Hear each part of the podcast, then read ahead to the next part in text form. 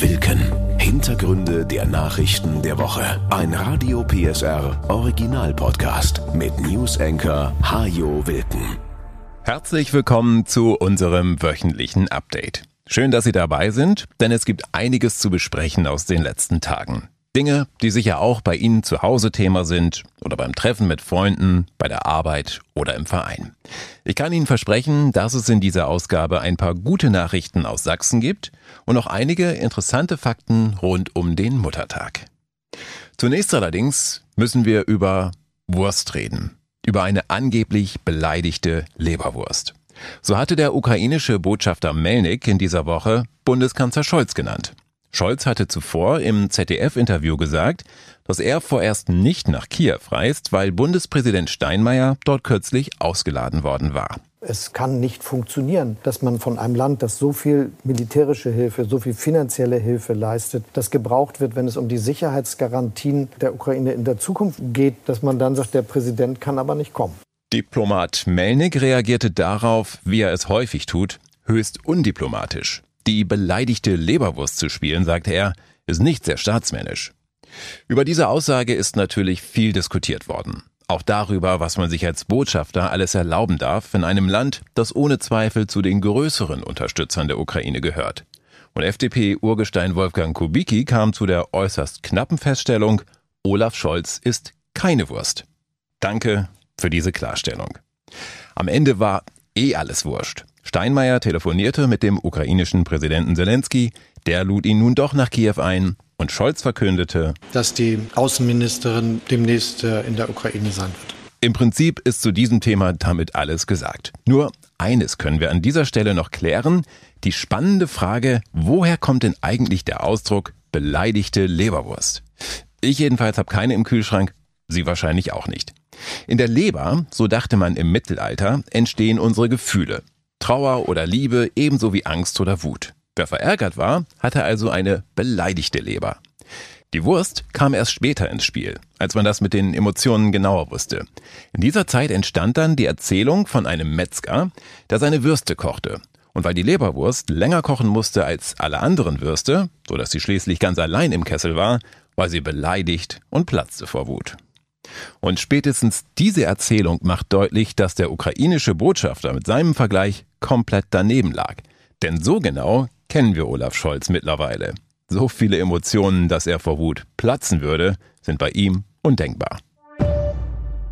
Während man Leberwurstgate in dieser Woche also tatsächlich noch mit einem Augenzwinkern betrachten konnte, hat ein offener Brief an den Kanzler für einige Grundsatzdiskussionen gesorgt. Geschrieben haben ihn 28 Künstler und Intellektuelle, die darin fordern, keine schweren Waffen an die Ukraine zu liefern. Deutschland könnte damit zur Kriegspartei werden, befürchten sie, und warnen vor einem möglichen Dritten Weltkrieg.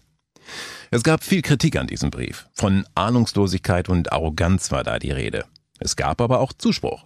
Sachsens Ministerpräsident Michael Kretschmer etwa sagte erst bei einer CDU-Sitzung in Düsseldorf, dann bei einer Regionalkonferenz in Wilsdorf. Ich habe große Bedenken bei dem Thema Waffenlieferungen. Ich finde, dass wir sehr, sehr gut daran tun, alle Dinge, die damit in Zusammenhang stehen, zu bewerten und zu besprechen. Nichts ist alternativlos und nichts ist folgenlos. Nicht alles, was möglich ist, ist auch richtig, sagte Kretschmer weiter und meinte damit auch Einfuhrverbote für russisches Öl oder Gas. Und deswegen muss es darum gehen, dass wir uns jetzt nicht ohne Not schwächen. Deswegen sind auch die heutigen Energiepreise schon ein riesiges Problem. Sie nehmen diesem Land die Kraft, die wir brauchen, um beispielsweise zu investieren in die Verteidigung, in die Cybersicherheit, in den Umbau der Energiewirtschaft. Und das alles ist nötig, so der Ministerpräsident, denn Russland wird wohl auch in Jahrzehnten noch keine lupenreine Demokratie sein. Wir müssen deshalb einen Waffenstillstand erzwingen, sagte er. Dazu sind ja auch die Sanktionen da, sagte er. Kein Wort sagte er allerdings dazu, dass diese Sanktionen Putin bisher kaum beeindruckt haben und auf welche Weise sonst er den Waffenstillstand erzwingen will. Dafür aber stellte Kretschmer klar, ein Krieg mitten in Europa, ein furchtbares Verbrechen und ich will Ihnen das mal in aller Klarheit sagen, es gibt keinen, auch nicht so einen klitzekleinen Grund, warum man das vielleicht irgendwie verteidigen könnte. Es gibt keinen Grund für diesen Krieg. Es gibt keine Entschuldigung. Es ist und bleibt ein Verbrechen und es ist klar, dass der Aggressor in Russland ist. Andere haben es in diesen Tagen auf die einfache Formel gebracht. Der Krieg ist dann vorbei, wenn Russland die Waffen ruhen lässt. Gute Nachrichten gab es in dieser Woche natürlich auch, trotz des Krieges und trotz der hohen Inflation. Die Arbeitslosigkeit in Sachsen ist so niedrig wie noch nie. Knapp 113.000 Frauen und Männer waren im April arbeitslos gemeldet. Das heißt allerdings auch, dass es für Unternehmen immer schwieriger wird, gute Leute zu finden. Und deshalb hat Sachsen jetzt eine Behörde für gute Arbeitsbedingungen. In Chemnitz wurde in dieser Woche das CFAS eröffnet. Das steht für Zentrum für Fachkräftesicherung und gute Arbeit.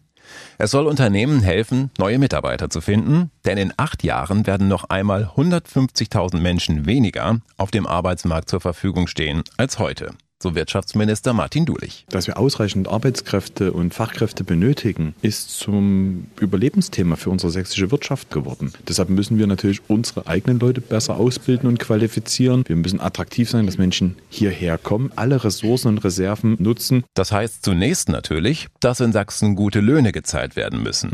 Kein Geschäftsmodell wird überleben, wenn es allein auf Basis niedriger Löhne funktioniert, sagt Dulich. Also müssen Sachsens Unternehmen wachsen, um sich die Löhne leisten zu können, die in anderen Regionen Deutschlands längst gezahlt werden. Aber Geld allein macht ja bekanntlich nicht glücklich, deshalb wird Geld allein auch nicht das Fachkräfteproblem lösen, sagt Matthias Geisler. Er leitet das CEFAS. Es gibt mittlerweile auch viele Menschen, die im Arbeiten so einen gewissen Sinn suchen. Das Optimum wäre, wenn wir am Ende viele Unternehmen dahin bringen, dass die das verstanden haben und dass die in der Lage sind, das ihren Arbeitnehmern zu bieten. Kann bedeuten, ich arbeite weniger, ich arbeite zeitlich so, wie ich mir das einteilen kann. Vielleicht nicht mehr am Schreibtisch sitze die ganze Zeit, sondern dass ich in einer kreativen Ecke stehe und alles das auszuloten, wird ein zentrales Anliegen sein. Und so wird das CEFAS auch für Fragen rund um Aus- und Weiterbildung parat stehen. Denn mit der Digitalisierung verändert sich unsere Arbeitswelt ja gerade rasant. Auch gesunde und sichere Arbeitsbedingungen werden eine wichtige Rolle spielen. Kurz, alles, was Betriebe attraktiver macht und mehr Menschen begeistern könnte, in Sachsen zu leben und zu arbeiten. Die US-Notenbank hat in dieser Woche den Leitzins erhöht. Von einem historischen Tag war die Rede, denn es war die höchste Zinserhöhung seit 20 Jahren. Was bedeutet das nun für uns? Zunächst einmal nichts, denn es war ja eine Entscheidung der US-Notenbank. Allerdings wird wohl auch die Europäische Zentralbank bald nachziehen und dann können auch wir wieder damit rechnen, wieder ein paar Zinsen für unser Erspartes zu bekommen. Wenn wir Erspartes haben.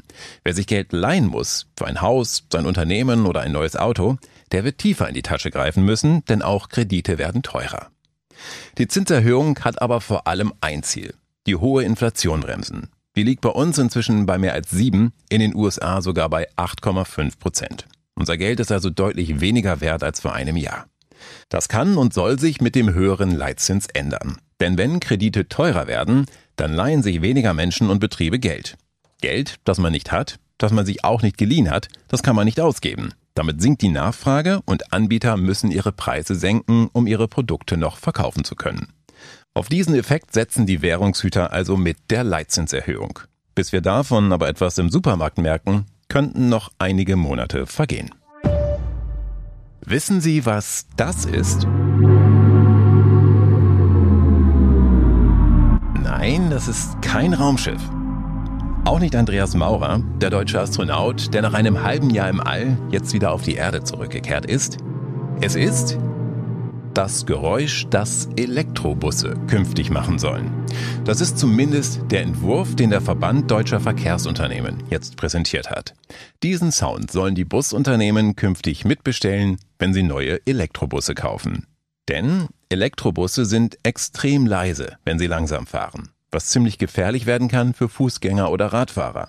Künstliche Warngeräusche sind deshalb für neue Fahrzeuge europaweit vorgeschrieben. Und in Deutschland soll das künftig eben so klingen.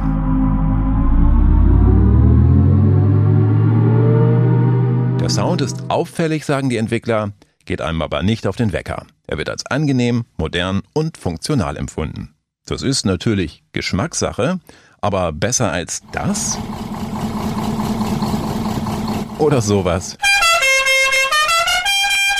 Ist das Busgeräusch der Zukunft allemal. Am Sonntag ist Muttertag. Vor 99 Jahren wurde der in Deutschland zum ersten Mal gefeiert. Damals übrigens tatsächlich organisiert vom Verband der Blumenläden. Und die freuen sich noch heute über florierende Umsätze zum Muttertag. Schnittblumen für etwa 130 Millionen Euro landen am Sonntag in den Vasen der Muttis dieser Republik. Nicht einmal am Valentinstag laufen die Geschäfte besser. Die Tradition hat aber einen ganz unkommerziellen Ursprung. Sie geht zurück auf die Amerikanerin Anna Marie Jarvis, die zunächst an ihre eigene Mutter erinnern wollte und dann einen Feiertag für alle Mütter forderte. 1914 wurde dieser Tag in den USA eingeführt. Er fällt immer auf den zweiten Sonntag im Mai. Ein Tag für Geschenke, Frühstück im Bett und Gedichte.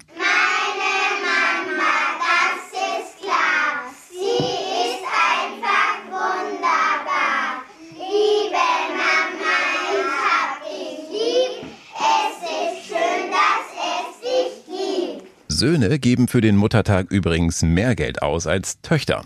Ich vermute, das hat auch etwas damit zu tun, dass Söhne an den anderen 364 Tagen im Jahr nicht ganz so häufig für ihre Mutter da sind wie die Töchter.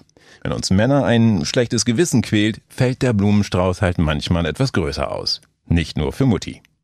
Apropos, fast 80 Prozent der Deutschen sagen Mutti oder Mama zu ihrer Mutter. Das eher distanzierte Mutter fällt dahinter weit zurück. Und Mami sagen vor allem die kleineren, die keinen schnöden Blumenstrauß kaufen, sondern etwas Schönes malen oder basteln.